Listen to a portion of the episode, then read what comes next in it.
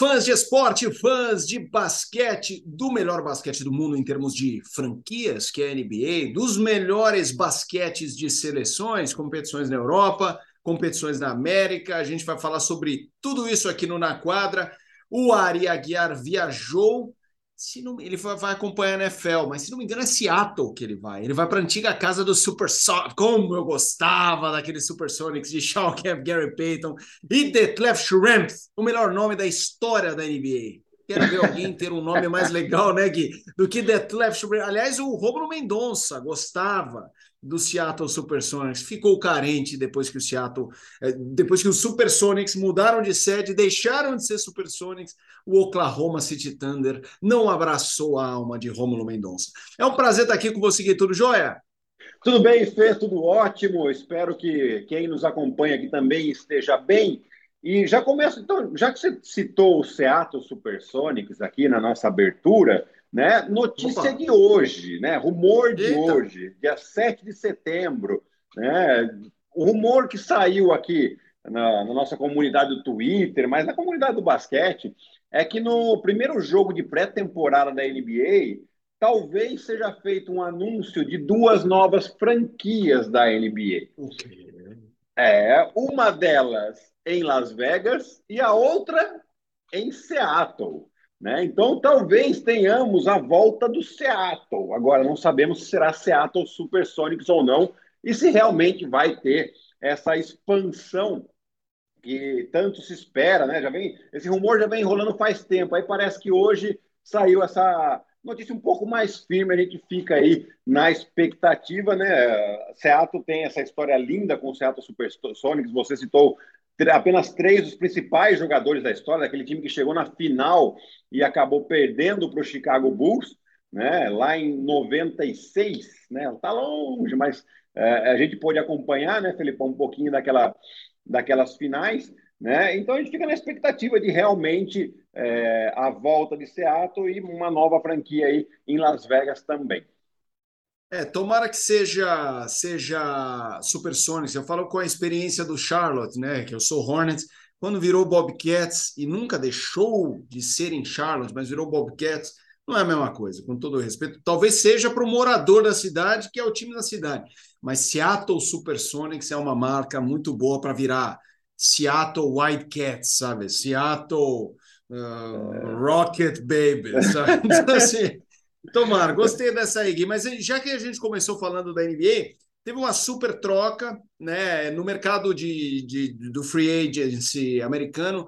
Uh, houve trocas que foram surpreendentes. Era esperada a mudança do Utah com o Gobert, mas quando aconteceu, todo mundo oh, louco para Minnesota junto com o Towns e tal. Mas tinham duas peças ali no tabuleiro muito importantes. O Kevin Durant, que já anunciou que não deve sair pelo menos até segunda ordem do Brooklyn, e o, David, o, o Donovan Mitchell, que muita gente ligava ao New York Knicks. E de repente vem Cleveland Cavaliers. E o Cleveland fez aquela troca muito pensando, o Utah fez aquela troca pensando no futuro, aliás, as duas, do Gobert e do Mitchell, lembrando o Oklahoma com Russell Westbrook, Paul Jordan, acumulando primeiras escolhas no draft por muitos e muitos anos, num rebuild agressivo, enquanto o Cleveland, para muitos, fica com um time patamar de, de protagonista. Talvez se falar candidato a título nessa primeira temporada seja um pouco exagerado, mas com um time que tem dois All-Stars e mais dois potenciais All-Stars em Donovan Mitchell, o Darius Garland,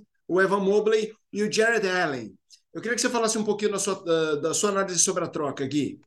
Bom, é, eu particularmente para Cleveland, eu gostei muito, né? Porque a gente pega o, o, o, elenco do time do Cleveland hoje, é um elenco realmente profundo, assim, de, é, profundidade de, de, de, banco, né? Então você tem ali tranquilamente 10 jogadores é, com, de um bom nível com capacidade de jogar.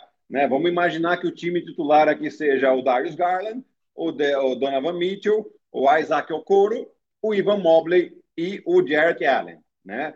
E, na verdade, são três agora All-Stars, né? Porque você tem o Darius Garland e o Jared Allen, foram All-Star na temporada passada, né? E você soma aí o Donovan Mitchell, então são três All-Star, né? Agora, é, depois você tem do banco vindo ainda, vou até puxar aqui a colinha, viu? Porque é bastante gente. Você tem o Kevin Love, você tem o Carlos Lavert, Você tem o Chad Osman, que é um bom arremessador. O Rick Rubio voltou para Cleveland, né? Você tem o Robin Lopes e também tem o nosso Raulzinho, né? Ou seja, é um time com bastante profundidade de elenco, um time que já nessa temporada passada foi muito bem, né? Teve o problema lá do Sexton de lesão, depois teve o Ivan Mobley que acabou ficando uh, jogos importantes fora ali que custou a classificação direta aos playoffs, né? Mas agora eu vejo esse time como um time com capacidade, sim, até mesmo para brigar por essa vaga direta aos playoffs. Né? Qual que é o problema aqui deles não conquistarem essa vaga? É que o leste está insano, tá assim, realmente. Exato, é, exato. A gente sempre falou isso muito do Oeste, né? O Oeste parece que está um pouquinho mais claro, se tem mais ou menos as forças definidas, apesar de estar tá bastante equilibrado também. Mas hoje você tem aqui Boston Celtics, Milwaukee Bucks, Philadelphia 76ers, o Brooklyn Nets, que né, agora com o eu fico do, do, Kevin Durant e também não, a não troca do, do Kyrie Irving, né, tem um elenco também com 10 jogadores e pode brigar pelo topo. Você tem o Toronto Raptors, o Miami Heat que chegou na final de conferência, né, é, é, o Chicago Bulls. Então tem muito time bom, né? Você tem o Charlotte Hornets que vem com uma, uma, uma equipe jovem, mas infelizmente é, hoje eu não vejo esse Charlotte Hornets brigando por esses playoffs, não. Né? Pode, no final das contas, tudo pode acontecer, mas é realmente uma, uma conferência muito forte. Você tem o New York Knicks também, que também acho que fica ali, Sim. vai brigar com o Charlotte, né? apesar de ter se movimentado ali na, na, na off-season, particularmente não achei lá grandes coisas. Mas aqui a gente está falando do Cleveland, né? O Cleveland ele consegue fazer uma mescla muito interessante de juventude, talento e experiência. Né? Então você tem a juventude da Darius Garland, o Ivan Mobley, que tem tudo para continuar o seu crescimento, que realmente é, é, é, é, um talento de fora de classe ali mesmo, né? Tá, tá, entre ele e o Scottie Barnes, ali é difícil a gente falar quem pode crescer mais, quem pode ir mais longe, né? Scottie Barnes do Toronto Raptors. Você tem uhum. o Jarrett Allen, que também é muito jovem, e o Donovan Mitchell, né, que já, já é um jogador experimentado, tem 25 anos. Né? E aí você junta isso com Kevin Love, com o Rick Rubio, né, com o Robin Lopes também, que vai ser um jogador que vem do banco interessante ali, pra, trazendo experiência. Então, é um time que para a gente ficar de olho. Né? É, eu hoje não consigo colocar ele entre os quatro primeiros da, da Conferência Leste, mas por uma questão de que os outros times estão muito fortes. E aí pode ser que essa experiência pese um pouquinho. Mas também, se eles chegarem lá terminar segundo, terceiro da Conferência Leste, não é que vai ser aquela baita surpresa. Vai ser, óbvio, uma surpresa, mas você vê o potencial do time ali sim. É, é, é engraçado, né? Deixa eu, peraí, peraí, é, eu achei que estava multado. Não estava vendo aqui a, a, conferência, então vamos lá. Miami, Boston, Milwaukee, Filadélfia, Toronto, Chicago, Brooklyn, Atlanta. E ó, estamos falando de time que aumentou o sarrafo. Atlanta trouxe o DeJounte Murray, como Sim. você disse. Eu já vou chegar no Knicks, mas ó, nove. Aí tem o Washington, que sempre é aquele time que não chega em lugar nenhum, mas belisca um play-in esse ano com Bradley Bill, Porzingis o ano inteiro, já que o ano passado eles o Bill Exato. machucou e o Porzingis chegou depois. Já são é, 10. Aí temos o Knicks que trouxe o Jalen Brunson, né? então em tese tenta melhorar também, 11. O Hornets teve aquele problema lamentável do Miles Bridges, que a agressão contra a mulher, é, e eu, como torcedor do Charlotte, torço para que. É, e tem prova, né? Então, se, se não tivesse prova, a gente fala, ah, vamos apurar. Tem prova. Então, ele tem mesmo que pagar pelo que ele fez. Isso uh, muda completamente os planos do Hornets. Aí tem o Detroit, que está nesse processo de rebuild junto com o Orlando.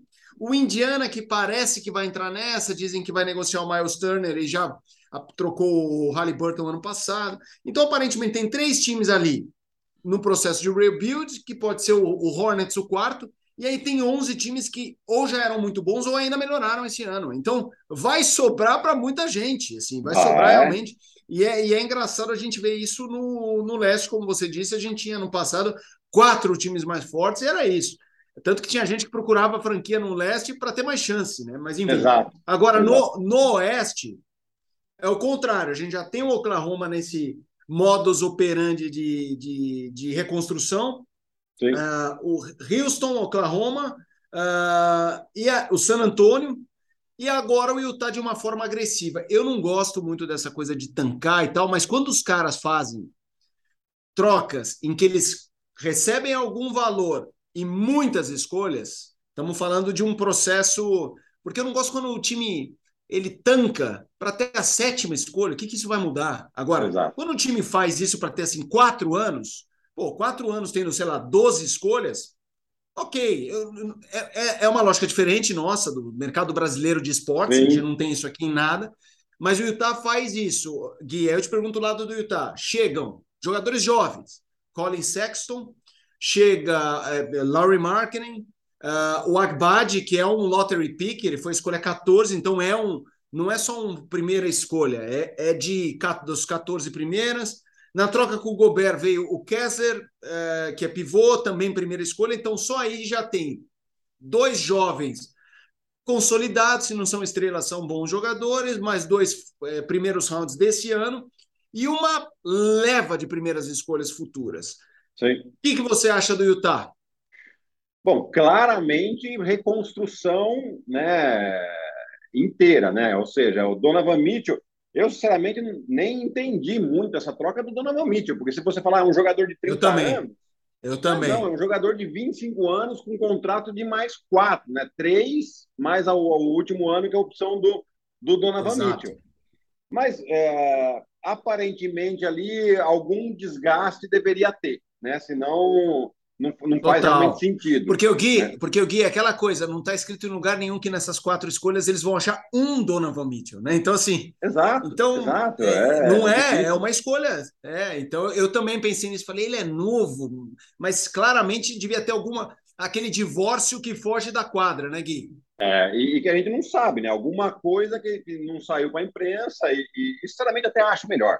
Né? É lógico que para a gente aqui falta um pouquinho de assunto, ah! né? mas, mas, pensando no jogador, pensando na franquia, uh, o meu entender é a melhor maneira de se fazer um divórcio. Né? Não, beleza, estamos aqui, né? vamos por caminhos separados, ninguém fica sabendo o que aconteceu e, e ninguém fica queimado, né? nem o time, nem o jogador. Né? Porque geralmente quando saem essas notícias bombásticas de divórcio, geralmente os dois lados saem meio queimados. Né? E aí ainda tem outra troca, né? Eles pegaram o Beverly que veio do Minnesota, eles acabaram trocando com o Lakers agora pelo Talen Horton Tucker. Outro jogador uhum. jovem, interessante também, né? O Lakers eu não entendi muito essa deles aí, mas enfim, é um jogador de defesa, mas não estamos falando do Lakers, estamos falando do Utah. E ainda tem os rumores de trocar o Mike Conley, de trocar o Bogdanovich, de trocar o Jordan Clarkson, que parece que também tem interesse do Lakers aí em ter o jogador de volta. Né? Então, é, você vê, é, é, é o, o Danny Ainge, que está lá agora no Utah Jazz, foi, a gente tem que lembrar que foi ele que construiu esse time do Boston, que está aí hoje, que chegou na final. Né? Ele que Sim. foi o arquiteto de, de escolher o Jason Tatum, Jalen Brown, Marcus Smart. Né? Então, ele tem olho bom para isso, ele tem é, competência para contratar profissionais para fazer desenvolver esses jogadores, tanto que o técnico do Utah Jazz hoje é um, é um assistente técnico do, do, do Boston na temporada passada, que passou também pelo Popovich, né? ou seja, técnicos que trabalham muito bem jovens jogadores. Né? Então, tem que ter um pouquinho de paciência. O torcedor do Utah provavelmente vai sofrer nos próximos dois, três anos aí, mas eh, tem que também confiar em alguém que já, já, já fez esse processo de, de draft, de, de, de, de garimpar jogadores, né? É, e teve sucesso. Né? Então agora tem que ter um pouco de paciência, mas é, para quem olha para a reconstrução, ok, tem bons jogadores, bons valores jovens ali, principalmente o Pauli Sexton e o Lar Martin, eu acho que são bons jogadores, não acho excepcionais, acho bons jogadores, Sim. que vai deixar a equipe num nível ok, né? Mas pensando na reconstrução, aí vai ser a competência do Danny Ainge e da diretoria do Utah Jazz em é, pescar bons jogadores nos próximos drafts. Estamos falando sobre esse mercado aquecido da NBA, uh, ah, as trocas, mas agora chegou o momento de falar de seleções. Quer começar na América ou na Europa, Guilherme Giovannoni? Vamos começar por aqui? Vamos começar por aqui, Bora. que está mais quente para a gente aqui, né? Sim, é, sem dúvida. O, o Brasil está nas quartas de final da, da American Cup, né, que seria a nossa Copa América, que está sendo disputada no Recife. Né? E vai jogar contra a República Dominicana nesta quinta-feira.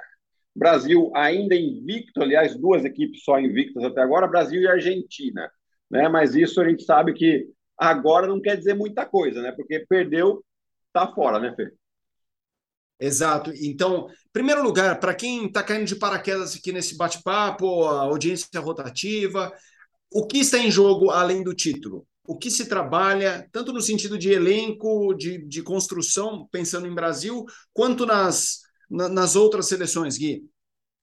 Bom, é, antes de mais nada, é um título importante. Né? O Brasil, a última vez que conquistou o título da Copa América foi em 2009. Né? Esse que vos fala estava presente lá em Porto Rico, onde onde nós ganhamos contra o time da casa na final. Né? Então já são 13 anos sem conquistar esse título, que é um título importante, né? um título continental. Está né? Tá em jogo esse título. Eu acho que está em jogo também é, o, o, trabalho coletivo, né? Você ir dando entrosamento para esses jogadores, já que a gente tem que sempre lembrar que é o início de um trabalho de um técnico novo, que é o Gustavo de Conte vinha de, uma, de, um, de um momento difícil das eliminatórias da Copa do Mundo. O Brasil vinha de três derrotas consecutivas, ou seja, tem bastante pressão para cima dos atletas, né? E, e, agora, pouco a pouco, vai reconquistando essa confiança. Né? É claro que, é, para essa confiança ser confirmada, eu acho que o Brasil precisa chegar aí, antes de mais nada, passar pelas, das, pela República Dominicana pelas quartas de final e chegar pelo menos a uma semifinal. Né? É, e aí sim chegou na semifinal aí já, já, já, já fica bem mais equilibrado a, as disputas, né? E teremos aí, eu acho que o Brasil tem chance de chegar a uma final. Dizer que o Brasil é favorito, eu acho que está entre as principais, mas para mim o principal favorito dessa Copa América é o time da Argentina, né? Que veio praticamente com força total, né? Estamos falando de Facundo Campasso, Gabriel Deck, uh, Nicolás Laprovítula, que está jogando muito bem no Barcelona, né? o Carlos Delfino ainda está na seleção. É, um problema que eu vejo da Argentina é que a Argentina, nas vésperas da Copa América, acabou trocando de técnico. O Néstor Che Garcia acabou saindo por algum problema pessoal, né? logo após o jogo da eliminatória, uh, da janela da eliminatória da Copa do Mundo, e quem assumiu foi o Pablo Prigioni.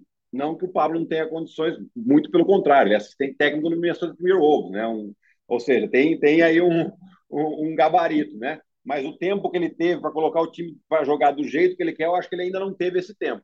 Né? Provavelmente está usando ainda um pouco do sistema que era do Tia Garcia já para levar esse time o mais longe possível. O Gui, na Europa a gente vê, assim, eu sou muito suspeito para falar do Eurobasket, porque para mim a a competição europeia, ela é, quando você assiste, é, é quase como ver uma Olimpíada, porque você está vendo os times que a gente está acostumado a ver em mundiais em Olimpíadas, e os times que não chegam em mundiais e Olimpíadas, mas que tranquilamente poderiam estar em, em né? Você vê uma Finlândia, que na Eurobasket é quase um saco de pancada, mas é um saco de pancada que o Lauren Markkinen faz 30 pontos por jogo, mete 14 rebotes e tal. É. Então, eu tenho os grupos, eu vou passar aqui os grupos só para entenderem o tamanho. Então, tem Espanha tradicionalíssima, que já perdeu um jogo, por exemplo. Aí tem Tur nesse grupo Turquia, que o Alperen Şangun do Rocket está jogando um absurdo. Montenegro, Bélgica, Bulgária e Geórgia. Aí tem Alemanha, Franz Wagner jogando muito, o Dennis Schroeder também, a França, Lituânia do Valanciunas, a Eslovênia do Doncic, a Bósnia e a Hungria. A Grécia do Antetokounmpo, que está invicta. Aliás, é a única, não, a Sérvia também do Jokic. Simplesmente Jokic Antetokounmpo. É. Mas vamos lá. Grécia, Ucrânia, Itália, Croácia. Olha esse grupo. Grécia, Ucrânia, Itália, Croácia. E aí, Estônia e Reino Unido. E a outra, Sérvia, Polônia, Israel, Finlândia, República Tcheca e Holanda. Eurobasket é casca grossa, não tem, mas, mas não tem sossego, hein, Gui? Não, não tem sossego nenhum.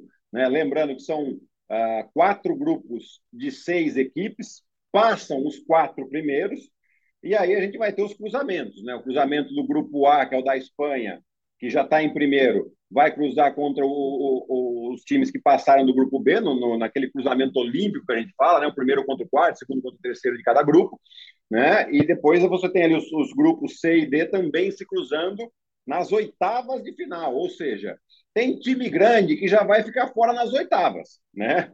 É, é, é um nível muito alto, a gente está falando aí dos dois últimos MVPs da NBA, ou seja, o Jokic e o, o Giannis Antetokounmpo, né? O Jokic duas vezes antes dele foi o Antetokounmpo, né? E você tem aí um, um, um Doncic jogando muito bem. Você tem, né? Aliás, o time da Eslovênia que é com Doncic e Dragic. Você tem o time da França que é muito forte. Você tem lá o Fournier, o Gobert, né? É, é, são times realmente muito fortes que é difícil a gente fazer alguma previsão e difícil a gente falar não, esse aqui é o favorito absoluto. Né? É, não acontece isso, né? Porque realmente é, é um time muito forte. E para eles, é claro, a gente fala aqui da Copa América, né? A Copa América você pega os Estados Unidos que não vem com a força total, o Canadá que não vem com força total. O Brasil está com o que tem de melhor, apesar de algumas dispensas, a Argentina vem com o que tem de melhor, mas assim, o México está desfalcado, Porto Rico também está desfalcado, né? Então, o Eurobasket, por tradição, os, os jogadores fazem questão de jogar. Né? Então, eles, é, para eles é importantíssimo. Antigamente, como, como era a Copa América que dava vaga ou para Mundial ou para Olimpíada, o Eurobasket também dava essas vagas. Hoje não dá mais, porque eles também estão na fase de janelas, mas mesmo assim os jogadores fizeram questão de participar. Né? E o último campeão, não, não foi o último, o penúltimo campeão, né? em 2017, foi a Eslovênia. Foi a Eslovênia. Né? Foi, então, antes do draft, foi antes do draft do Doncic. E, e, quando era o Draghi era o principal jogador e o Donte era o pior escudeiro, né? E até o Draghi te dá uma declaração antes desse, desse Eurobasket, ele fala, antes eu era o Batman, agora eu sou Robin. Né? Ah, é. e, e, ele Boa. sabe, ele sabe disso, né? Porque realmente o Donte está no nível, o Draghi, obviamente, já está com 35, 36 anos, já não tem mais aquela capacidade física, principalmente, que tinha lá em 2017, né? E, e o Doncic teve a primeira derrota da sua carreira jogando contra a Eslovênia, com a Eslovênia. Foi nesse Eurobasket, né, que eles perderam para, deixa eu até ver aqui, só, só recuperar direitinho aqui para ver para quem que eles perderam, mas eu acho que foi para a Alemanha ou para a França. Deixa eu só puxar aqui, enquanto a gente vai Nesse agora? Aqui. Nesse agora. Né, eles perderam para a Bósnia e Herzegovina, nem, nem para a França, Exato. nem para a Alemanha. Foi para a Bósnia, o time do Jurkic, que joga no, no Portland Trail Blazers. Né? Aliás, ele deu uma cravataça aí, é, um pôster. Estou é, tentando lembrar contra quem que foi. É muito jogo, gente. É difícil lembrar de tudo. É, aqui, sim, tá? sim, sim. Não, e eu estava vendo aqui o, eu estava vendo aqui nesse momento aqui a, o último jogo da Teto Cumpo, né? Só para pegar um gancho. 41 pontos dele contra o time, nove rebotes, roubo, roubo de bola, contra a Ucrânia. E é aquilo, né, Gui, que eu acho que essa é a grande força do Eurobasket. Se você pega a escalação de qualquer time, mesmo a seleção que perca todas, você olha, vai ter um ala que mete três bolas por jogo, sei lá, no Toronto. Svime uhum. Rajovic. Você fala, opa. Só que esses caras, os, os, os pares deles das seleções, jogam nas ligas europeias e estamos falando de um monte. Assim, tem cara que não está na NBA porque ele prefere ser protagonista na Europa, ganha bem na Europa do que ser um coadjuvante na NBA e tá lindo. O cara joga na Grécia, o cara joga na Espanha, no, em ligas é, russas ou lituanas. Então, é, russa ou lituana. Então, o nível é muito, muito alto, né, Gui? É muito legal. É muito alto, né? Então, se a gente pega, por exemplo, a Espanha, né? A Espanha, talvez, ele até tá só com uh, o, que fez o filme, né, o Hernan Gomes, né?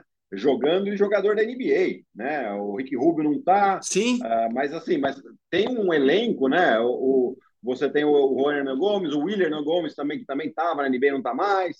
Uh, você tem aqui o Rudy Fernandes, né? Jogador veterano, acabou perdendo o Sérgio Lu na, na, preparação, né, nos jogos de janela também, teve uma lesão séria, infelizmente, né? Mas é um time totalmente renovado mas que está lá ainda em primeiro do grupo. Né? Não, não, tem, não é mais aquela. A, a Espanha chamava NBA, né? É, com o N com tio, né? Eles chamavam o time deles de NBA.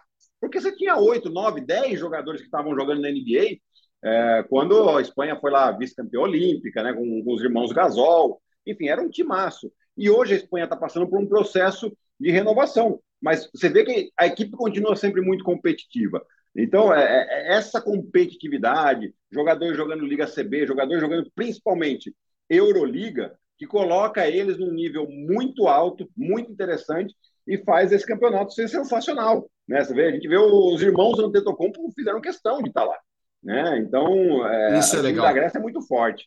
Né? Então, é, a gente vai ver a Sérvia. Se você pegar o 12 jogador da Sérvia, provavelmente ele é MVP de algum torneio europeu, entendeu? É, não dá para gente, é, lógico, não consigo pesquisar aqui agora, mas sim, é sim, eu sim. sei o, o, nível do jogador que esse cara, principalmente da Sérvia. Tecnicamente, os caras são muito bons, eles produzem jogador assim a, a, a, em escala, né, que a gente fala, né, a granel, vamos dizer assim, e está sempre com uma equipe muito forte. Então, se você puxar lá, está só o Nikola Jokic na NBA hoje, desse time da Sérvia. Né? Eles cortaram o Teodosic, o armador foi cortado. Ele acho que teve alguma festa lá, enfim, o, o Pessic, que é o técnico, não gosta muito desse tipo de coisa, acabou cortando ele. Mas ainda assim, é um time muito forte. Então, quem tiver oportunidade, lógico, você tem que assinar lá o site da FIBA para poder assistir, porque não tem nenhuma, nenhuma TV brasileira acabou pegando esse torneio, né, para transmitir. Mas eu acho que vale a pena, sim, porque realmente, além da, da qualidade técnica do, do, dos jogadores, né, a gente vê ali muita, uma, uma bagagem tática muito grande. Você vê, é, os, os, técnicos realmente ficam literalmente num jogo de xadrez. Ah, é, é, é antídoto, veneno, veneno, antídoto, veneno, antídoto. Sempre assim, os dois times sempre estudando muito bem e, e, e atacando o ponto fraco do adversário. Exato, e outro componente que eu adoro é são, a gente está falando de países que há 20 anos formavam uma coisa só e que hoje são separados, tem rivalidades muito intensas. A gente citou a Eslovênia perdendo na Bósnia, volta 20, 30 anos no mesmo país, aí tem Sérvia e Croácia, famoso filme da ESPN lá da, dos irmãos, né, do Petrovic e Divac, toda aquela separação. Então, eu acho que o Eurobasket carrega uma alma muito particular, assim, merece muito respeito e para quem gosta do basquete, você aprofunda um pouco mais no, no que está em jogo ali, é, é, só essa coisa do Giannis jogar na Grécia, né? Porque a gente olha o Giannis, né? aí, aí por ser um atleta negro, aí você fala, mas qual é a história dele com a Grécia mesmo? É, é me... a mãe foi para lá, como que é? E aí você vê o, o, amor que o cara tem pelo país, né? O cara que hoje Sim. se falasse, pô, tô cansado, meu joelho não tá muito legal eles vão. Eu acho isso realmente lindo, aliás, eu acho bonito Fê, de ver, Gui. Aliás, até já fazendo aqui ó, a propaganda, né? Eu ainda não vi, mas tem o, o, o documentário do Yannis no Disney Plus. Então, já tem. aproveitando aqui que nós estamos em casa, até uma, uma boa dica para o feriado. Nós estamos gravando no dia 7 de setembro, Verdade. né? Uma boa dica aí para para a gente acompanhar, porque é uma história muito bonita. Eu ainda não vi, no próximo, quando eu ver, daí eu, eu passo até um, a gente faz uma Uma resenha, uma resenha. Uma resenha, uma resenha. Para o pessoal que está acompanhando aí uh, o Na Quadra também, Fê. Guizão, acho que a gente fica por aqui, né? Algum destaque final? Não, exatamente isso. Acho que né, semana que vem a gente está aqui de volta. Muito provável que você vai estar aqui comigo se você puder, né, Fê? Porque o Ari vai fazer o Monday Night Futebol lá de Seattle. Chique. vai ser a primeira. Você sabe qual vai ser a primeira pergunta quando, eu, quando ele voltar, né? Ari, Qual? vai ter o time em Seattle ou não?